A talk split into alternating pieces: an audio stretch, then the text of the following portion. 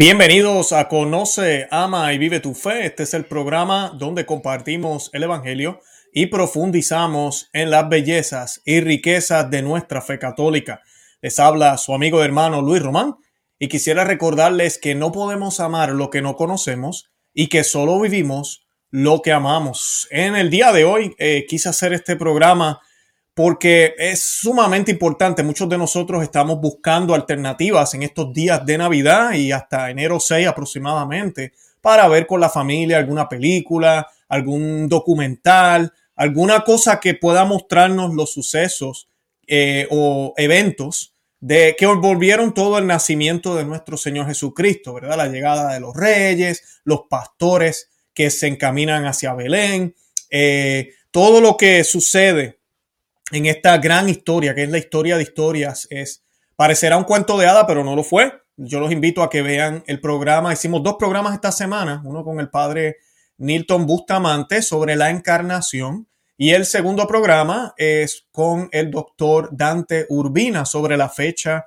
eh, del 25 de diciembre, que se, se van a sorprender con las respuestas que nos da el excelentes programas. Les invito a que compartan esa información también y que la vean.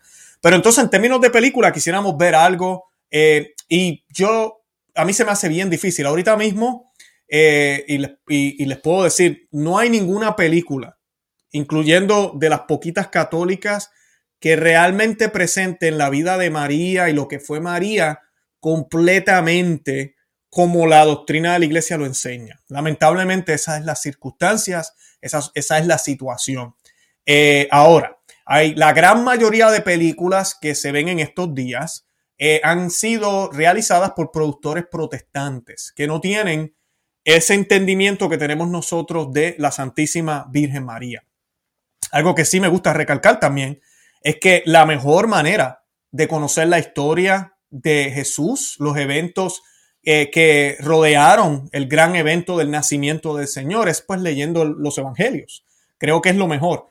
Pero sí nos gustaría ver una película, no olvidemos, así sea la película eh, bien hecha, que una película es la, eh, vamos a decir, la forma artística de ese director o productor de ver la historia. Entonces el director y el productor tienen toda la libertad para decidir qué vestimenta se va a usar, cómo vamos a colocar esta escena, vamos a, a enfatizarnos en este personaje.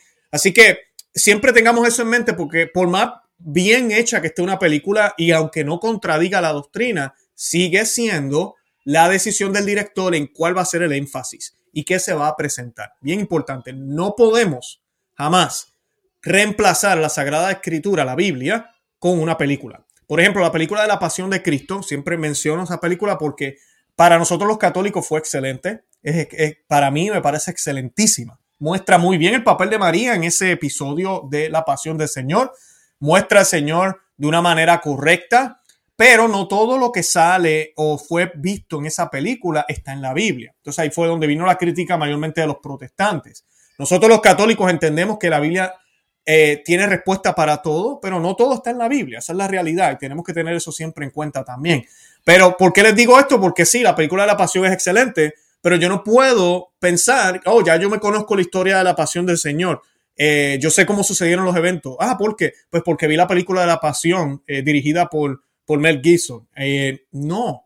excelente película, muy bien, pero no vaya a los evangelios. Vamos a leer qué dicen los evangelios, porque los autores no tan solo narraron los eventos históricos, sino que también incrustaron lo que debemos tener en importancia, lo que debemos saber. Y al igual que un director, que puede ser muy bien el director en una película, se enfatiza en unos aspectos, el Evangelio o los Evangelios se, se, enfocan en lo que realmente es importante para nuestras almas. Por eso es bien importante tener la Biblia siempre a la mano y estar pendiente y leer esas historias primero allá. Además de eso, la Biblia es que la Biblia es infalible, no se equivoca y es palabra de Dios. Así que esa es mi exhortación. Ahora, en estos días buscamos a veces, y uno de, de las películas más recomendadas es La Natividad, eh, que, pues yo no la recomiendo, hoy voy a estar hablando un poco de eso, pero muchos católicos les fascina esa película. Y ustedes saben que no solo Hollywood, inclusive en otros lugares del mundo, eh, lo que es las películas, por ejemplo, hace unos años nos dieron, vieron estas imágenes de un eh, Jesucristo homosexual. Eso fue una de las series o películas que se hicieron, estuvieron en Netflix. Hace poco también estas imágenes salieron públicas. Eh, dos hombres haciendo de la Sagrada Familia, ¿verdad? Este, de José y María. así que no, las ofensas son así directas como esta, pero también hay unas que parece que no son tan ofensivas. Por ejemplo, estas imágenes que ven aquí, esa es la Santísima Virgen María. En, ah, bueno, no es ella, es la, la, la, la, actriz está haciendo de la Santísima Virgen María, disculpen. Y esto es en la serie de la Biblia, de Bible, muy conocida aquí en los Estados Unidos. Esa serie le fue muy bien. Eh, la estaban pasando por National, por History Channel, disculpen, primero, y después la pasaron por otros canales. Más de 3 millones de personas creo que se conectaban en la noche a verla. Le fue muy bien.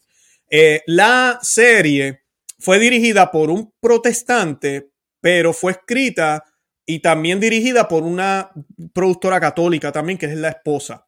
Y ellos tenían muchos conceptos errados en la, en la serie. Esta es parte de la escena del parto de María cuando está pariendo a Jesucristo. Y no tan solo está José ahí, hay una multitud de gente, mientras María prácticamente eh, pues abre las piernas y, pasa lo que tiene que pasar. Eh, muy, muy grotesco y muy mal hecho. Ahorita voy a estar hablando también del parto, si fue con dolor o, o sin dolor, el parto de María pero esta es la serie de la Biblia. Eh, también en esa serie, para que vean algunas cositas que llaman la atención, cuando ya el niño ha nacido, Jesús ha nacido, llegan los pastores, los reyes, y hay una escena que a mí siempre me, molestó también cuando la, veí, la vi, porque ellos se arrodillan y José y María reaccionan como, como ¿qué les pasa a estos locos? Eh, y pues es un poco consternante, porque no, al contrario, ellos deben entender y saben, hey, este, este niño es Dios. Eh, que estén sorprendidos es una cosa, pero la manera en que ellos reaccionan no, no va con lo que nosotros creemos. Acá tenemos también, esta es la escena de la Natividad, eh, la película de la Natividad, que es una de las favoritas de muchos. Eh, esta escena comienza con la luz, yo sé que se ve borroso, pero la luz ah, ah, sale del cielo como si fuera el Dios Padre iluminando a María y María comienza a parir o a dar a luz. Y no, la escena es, ella pasa un esfuerzo, aquí la pueden ver de nuevo, está sudada, eh, acá se ve, se expresa claramente el dolor que está sufriendo al parir a Cristo. Y pues todo esto contradice la doctrina católica y pues al uno ver estas escenas uno se, uno no entiende qué, qué estamos viendo y se nos olvida que siempre ha enseñado la iglesia sobre el parto virginal de la Santísima Virgen María.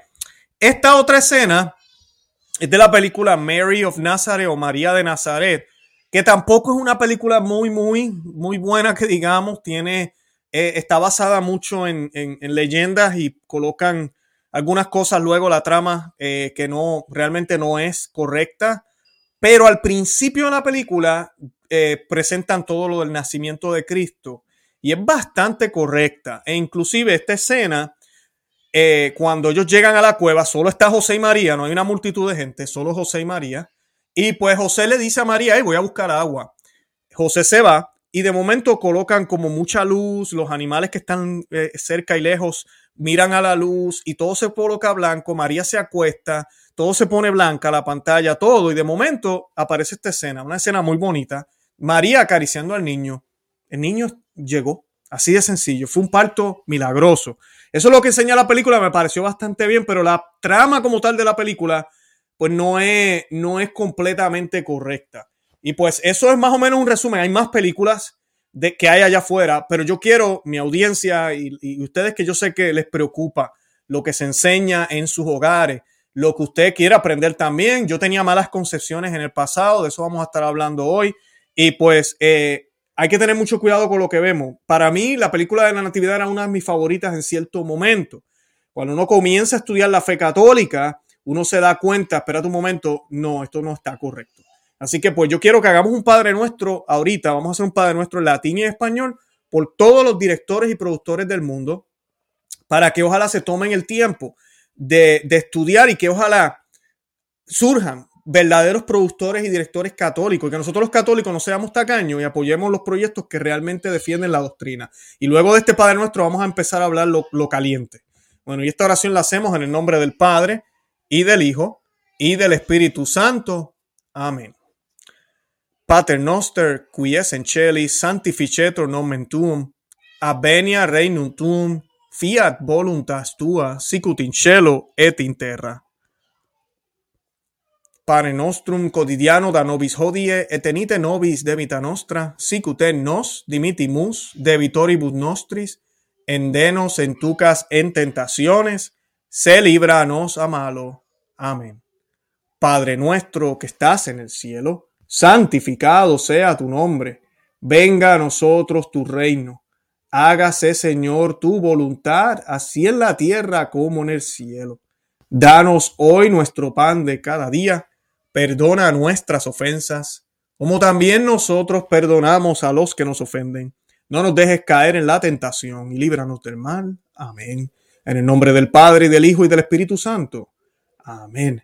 Bueno, y para comenzar, yo quiero pues eh, hablar un poco de cuáles son los errores de la gran mayoría de estas películas. Voy a estar hablando de Nativity Story o la Natividad especialmente, porque es la más popular, es la más que todo el mundo ve, es la más que yo he escuchado que recomiendan inclusive sacerdotes. Y pues eh, es la pregunta que muchos de ustedes me han escrito, qué películas yo les recomiendo. Y de eso vamos a estar hablando hoy, cuáles son los problemas que tenemos eh, con, esta, con estas películas. Eh, yo voy a estar leyendo una reseña que hizo el padre Angelo Mary Gager de los franciscanos de la Inmaculada en los Estados Unidos, que me parece bastante conciso y bastante correcto. Y pues primero para comenzar, la Iglesia Católica enseña sobre la Virgen María, que ella es la caretomene, la llena de gracias. Tan llena que no queda en ella ni un requisito o un espacio para el pecado, nada, absolutamente nada. María ni cometió ningún pecado, ni jamás, jamás experimentó tendencia alguna a pecar. Carecía de esa eh, tendencia interna al mal que llamamos pecado original. Y de eso hablamos los otros días. Sabemos la Inmaculada Concepción, hay una intervención de parte de Dios. Ella fue salvada, ella fue redimida por los méritos de la cruz de Cristo, pero fueron anticipados, fueron dados eh, anticipados para que ella pudiera entonces ah, llevar su misión de ser la madre de Dios. Además se cumple la promesa de, de Dios. Génesis 3.15, crearé enemistad entre ti y la mujer, entre la serpiente y la mujer. Enemistad completa. Cuando Dios hace las cosas, las hace perfectas. El pecado original en María hubiese sido amistad con Satanás, amistad con el pecado. Así que no, no se hubiese cumplido la promesa. Eh, ¿Conoce usted a alguien así? ¿Conocemos a alguien como María? No. Solo a Jesús, al cual conocemos en diversas vicisitudes, algunas domésticas y otras sociales. ¿Cómo expresar esta radical eh, falta de pecado artísticamente y ser al mismo tiempo realista y verosímil? Es una tarea difícil, pero pues tenemos que manejarlo con mucho cuidado. La natividad, aunque la película Natividad, Nativity Story, aunque para algunas personas parece respetuosa, piadosa y tiene muchos puntos buenos, yo no voy a decir que todo es malo de lo que sale ahí, pero protestantiza a María. Es una, una, visión protestantizada que se ha infiltrado dentro de la Iglesia Católica. Por eso los católicos ven esta película y no les alarma. Piensan que está todo bien. Y es un golpe virtual contra la Mariología católica, que vamos a estar hablando un poco más de eso en unos minutos. Catherine Hackwick, y disculpen si estoy pronunciando mal el nombre, Catherine Harkwick, directora de la película, es de familia protestante, practicante. Ella cree, aunque no va a la iglesia, eh, sus dos películas anteriores se han centrado en temas de adolescentes, eh, problemas con adolescentes, y parece que por eso ella ha optado por colocar a una Virgen María en esta película de la Natividad o de Nativity Story conflictiva. A María en la película de la Natividad le falta profundidad, profundidad, disculpen, altura y se convierte en un tratado de psicología adolescente. Eh, la propia directora explica sus intenciones. Ella misma dice, disculpen, no es tan mal si uno piensa, como muchos protestantes, que María era una buena chica, devota, sencilla y obediente a Dios, eh, eh, obediente a Dios en su milagroso embarazo. No, no, está mal que pensemos así, pero eso, eso no es todo, eso no es suficiente. Quizás es insuficiente si María es una muchacha que no peca, que no peca nunca, porque la gracia de Dios la llena absolutamente. Esa, esa es la manera católica de verlo. Esto es lo que nos enseña la tradición. La tradición no es costumbre ni es prácticas antiguas, ni es no movernos hacia el futuro y no mirar los signos de los tiempos. La tradición es la enseñanza oral de la iglesia. La enseñanza oral de la iglesia. Esa es la tradición. Que de la tradición viene la Sagrada Escritura, la Biblia. Todo lo que está escrito fue dicho primero en el Nuevo Testamento, fue dicho por los apóstoles, fue dicho por propio Jesucristo y luego fue escrito. A eso me refiero cada vez que me escuchen a mí diciendo tradición. La tradición, la Biblia y la Santa Iglesia. Eso nos enseña eh, que María no pecó y que no tenía pecado. La, la queríamos, dice la directora. Miren lo que dice la directora de la película Natividad o la, la Nativity Story. La queríamos hacer accesible a adolescentes jóvenes que no les pareciera tan lejanas a la vida, que no significase nada para ellos, que quería que la viesen desde el, desde el principio como una chica, una adolescente, no perfectamente piadosa desde el primer momento, así que vemos a María con sus padres cuando dicen, te vas a casar con este tipo y estas son las reglas que has de seguir. Su padre le está diciendo que, que no ha de tener relaciones sexuales con José durante un año y José está allí mismo de pie.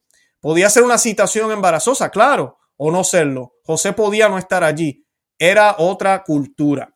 Así que, como pueden ver, lo que yo les he dicho aquí muchísimas veces, eh, y lamentablemente hasta los católicos, eh, hemos escuchado desde las altas esferas de la iglesia, el Papa, el cardenal, el obispo, lamentablemente, es esta visión de María y de José, que eran una pareja completamente normal, que no, eran normales en el sentido de que eran humanos, sí, pero eran piadosos, eran gente de iglesia. María estaba consagrada al templo, José también, habían hecho votos eh, de castidad, de virginidad. Todo esto la iglesia nos los enseñó y nos los enseña. Entonces, todo eso se quiere ignorar. Y no, era una pareja normal. María deseaba a José, José deseaba a María. Y vino el ángel Gabriel, se, se, se, se metió en el medio y dijo, no, esto es lo que hay. Dios me ha mandado a que tú vas a ser la madre de Dios y tú, José, obedece. Y esa no es la, verdadera, lo, que realmente pasó y lo que la iglesia por dos mil años nos ha enseñado. Eh, la directora también de esta película quiere mostrar una María con personalidad propia, con incertidumbres y con cierto grado de rebelión ante sus padres, ante un matrimonio concertado.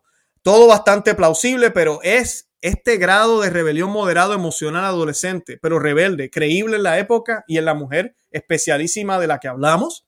Claro que no. Claro que no, si usted conoce su fe y si usted sabe quién era la Virgen María, usted sabe que no, esto no, no, no puede ser. Yo recuerdo haber visto la película y unas escenas que ella como que está molesta con, porque se quiere casar con José y luego está, pareciera que está coqueteando con otro muchacho y no, uno se queda como que, espera un momento, ¿qué, qué rayos pasa aquí?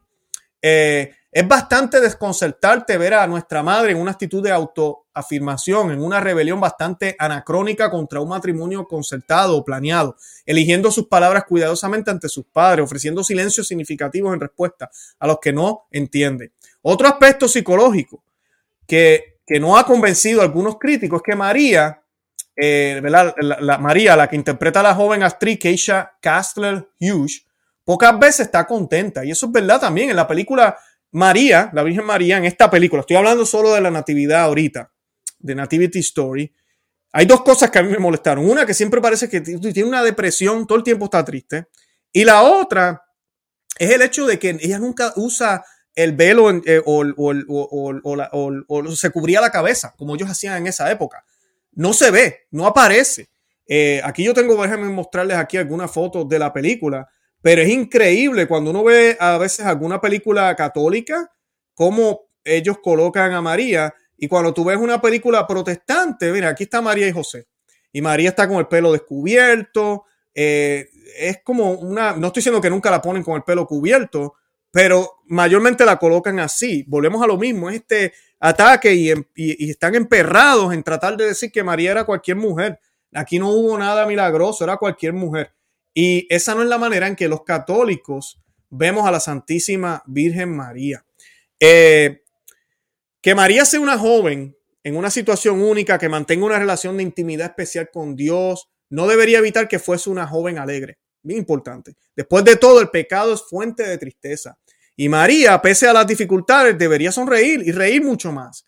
Alégrate llena de gracia. Es la primera orden que recibe, ¿verdad? De parte de Dios. Palabras dichas por el ángel eh, Gabriel a.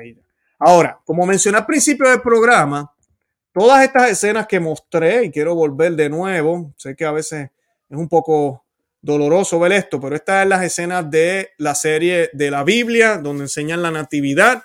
Miren a María pasando las de Caín, como dicen en Puerto Rico, pasando mucho dolor, como cualquier mujer. En esa película o, o serie, lo que no me gusta es que hay una multitud de gente cuando ella está dando a luz, imagínense, y además de eso está pariendo con dolor. Vamos a hablar de eso ya mismito.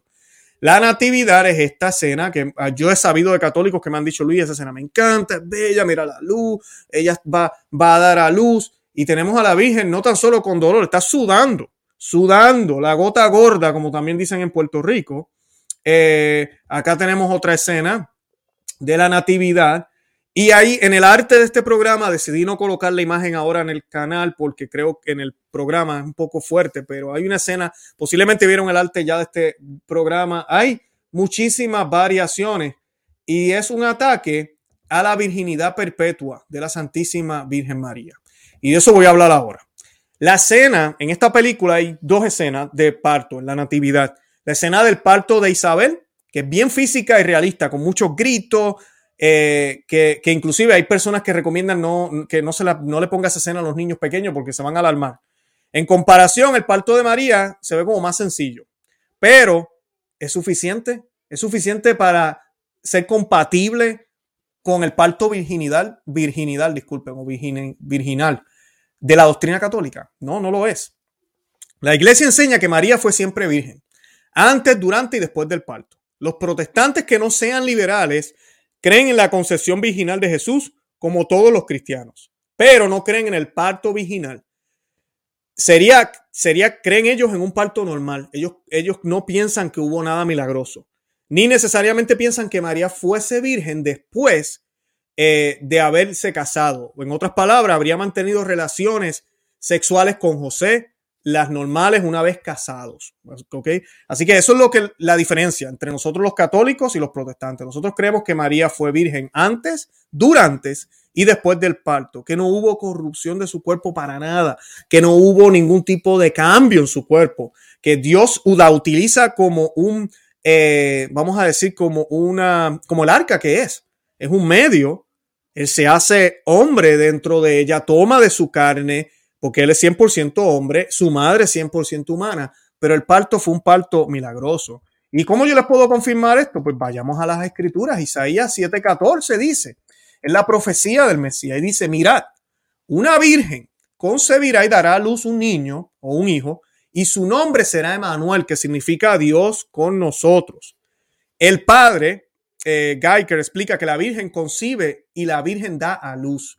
Bien importante esas palabras y que los cristianos siempre entendieron que daba a luz sin dejar de ser virgen, manteniendo su virginidad física intacta durante el parto.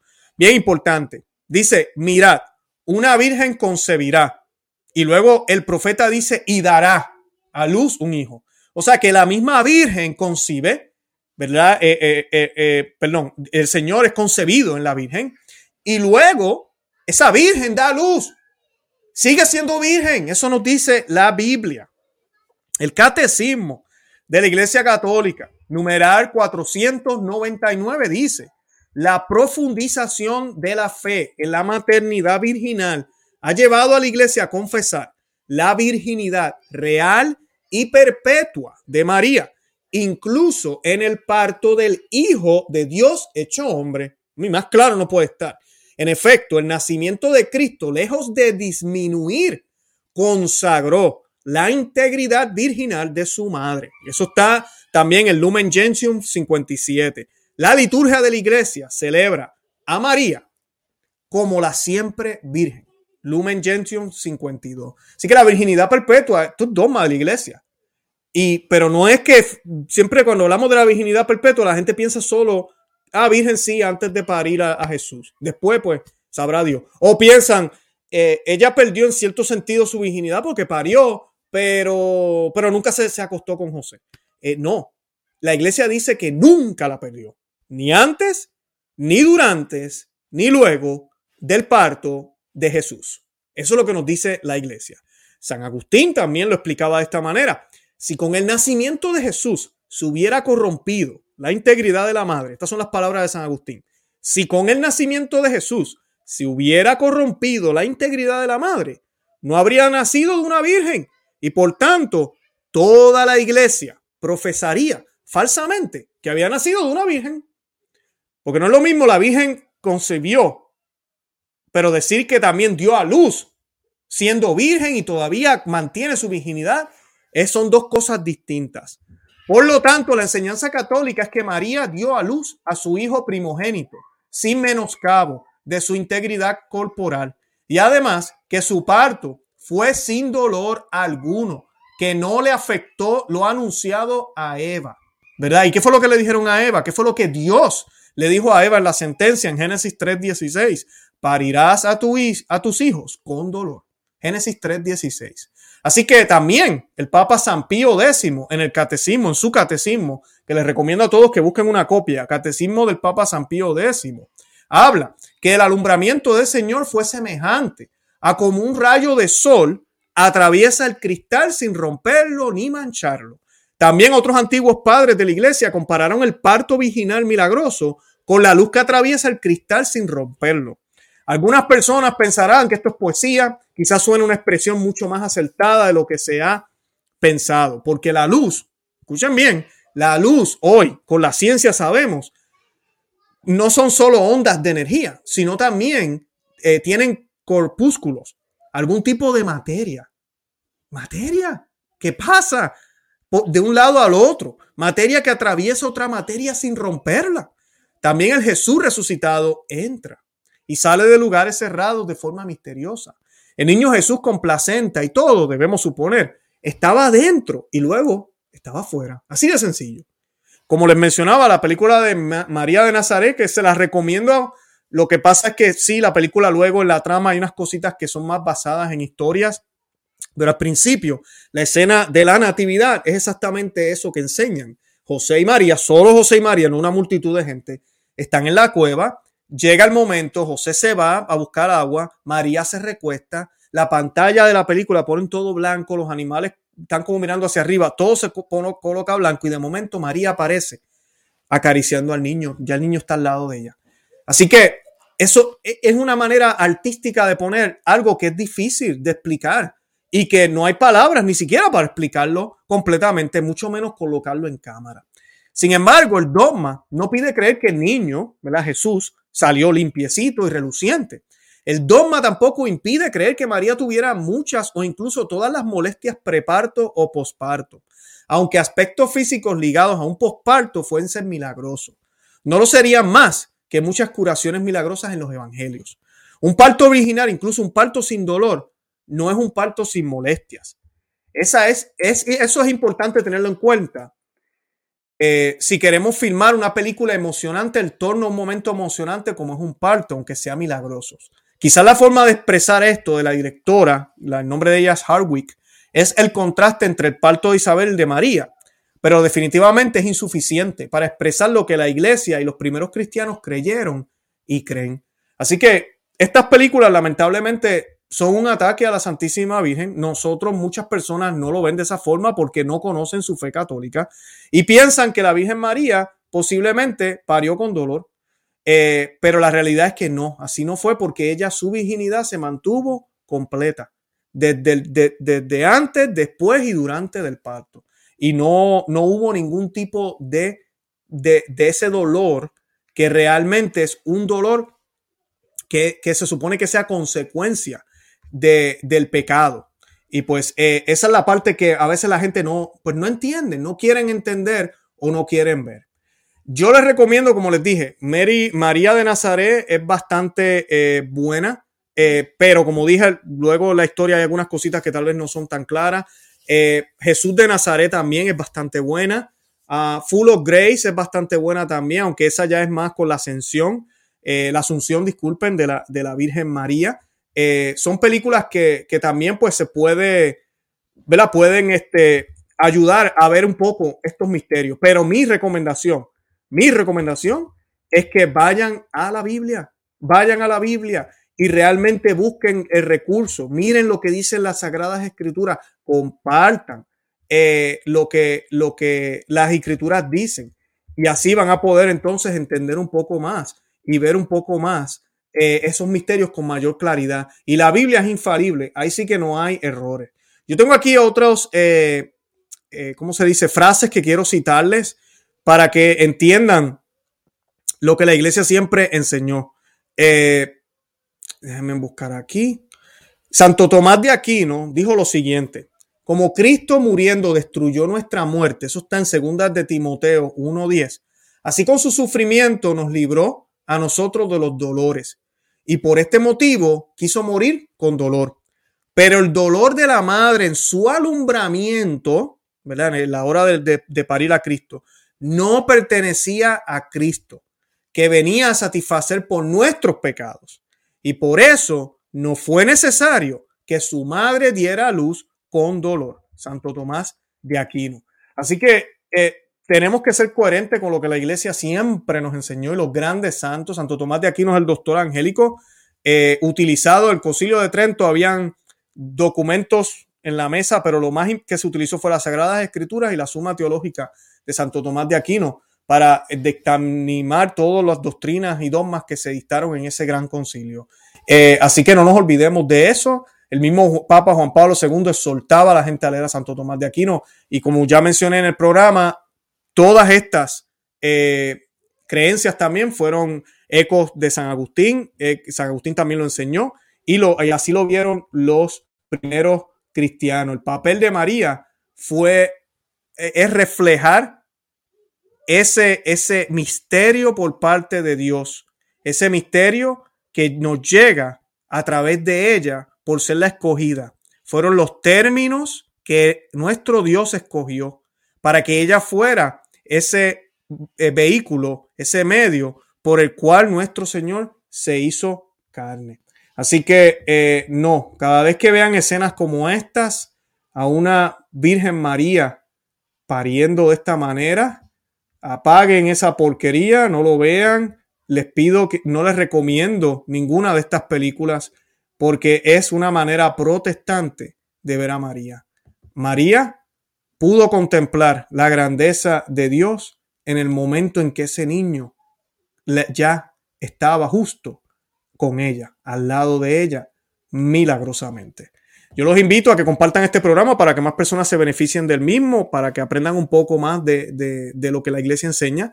Les deseo, si no los veo, puede ser que mañana también hagamos un programa, no estoy seguro todavía. Hoy lo estoy haciendo un poco más temprano. Eh, les deseo una feliz Navidad, si no los veo de nuevo. Les pido también que eh, oren por mí. Vamos a hacer un Ave María ahora, que oren por el programa, que oren por cada país de ustedes, que oren para que la Navidad se recupere lo que realmente es el verdadero sentido, que haya una renovación, especialmente en estos tiempos difíciles que hay. Vamos a hacer un Ave María por todo eso ahora. Yo quiero que me acompañen y si desean pueden escribir el nombre de su país. Con mucho gusto nosotros vamos a estar orando por ustedes. Y esta, este Ave María lo hacemos en el nombre del Padre y del Hijo y del Espíritu Santo. Amén. Ave María, gracia plena, Dominus tecum, benedicta tu in mulieribus et benedictus frutus ventris tui, Jesús. Santa María, Mater Dei, ora pro nobis peccatoribus, nunca erora mortis nostre. Amén. Dios te salve, María, llena eres de gracia, el Señor es contigo. Bendita tú eres entre todas las mujeres, y bendito es el fruto de tu vientre Jesús. Santa María, Madre de Dios, ruega por nosotros pecadores, ahora y en la hora de nuestra muerte. Amén. Bendito sea Dios, en el nombre del Padre y del Hijo y del Espíritu Santo. Amén. Bueno, yo los invito a que se suscriban aquí al canal, a Conoce, Ama y Vive tu Fe en YouTube. Los que me están viendo en Facebook, 90% del contenido no está en Facebook, está solamente aquí en YouTube. Así que vengan acá y suscríbanse. También estamos en Perspectiva Católica con Luis Román. Eh, mañana vamos a estar hablando en Perspectiva Católica con Luis Román, si Dios lo permite. Vamos a estar hablando de la situación de China. Así que no se pierdan este programa. Ya hay más provisiones religiosas a pesar del supuesto eh, acuerdo que hizo el Vaticano con China. Ustedes saben la opinión que tenemos aquí nosotros sobre ese acuerdo. Sabemos que Roma ha vendido la iglesia china al Partido Comunista de China. Y pues de eso vamos a estar hablando en perspectiva católica con Luis Román mañana. Así que vayan y suscríbanse al canal para que no se lo pierdan. Perspectiva católica con Luis Román. Y si desean ser parte del ejército cristero, hoy vamos a estar publicando un programa especial para ellos también. eh, tienen que darle al enlace en la descripción de este programa eh, para eh, volverse miembros de ese ejército cristero. Es mi manera de agradecerle. ahí explica qué tiene que hacer y con mucho gusto tendrá acceso a los veintipico de videos que ya tenemos para ellos. Los que están en Patreon, que nos apoyan por Patreon, también tienen acceso a esto y además de eso yo les regalo un libro que se llama Maná de Aliento para el Cristiano. Yo los exhorto también a que vayan y visiten nuestro blog conoce, ama y vive tu fe.com. Eh, en el blog yo coloco información escrita. Lo que yo hablé hoy, yo lo coloqué en la descripción, pero ya está en el blog también, conoce, ama y vive tu fe. Vamos a estar colocando más información sobre Navidad escrita.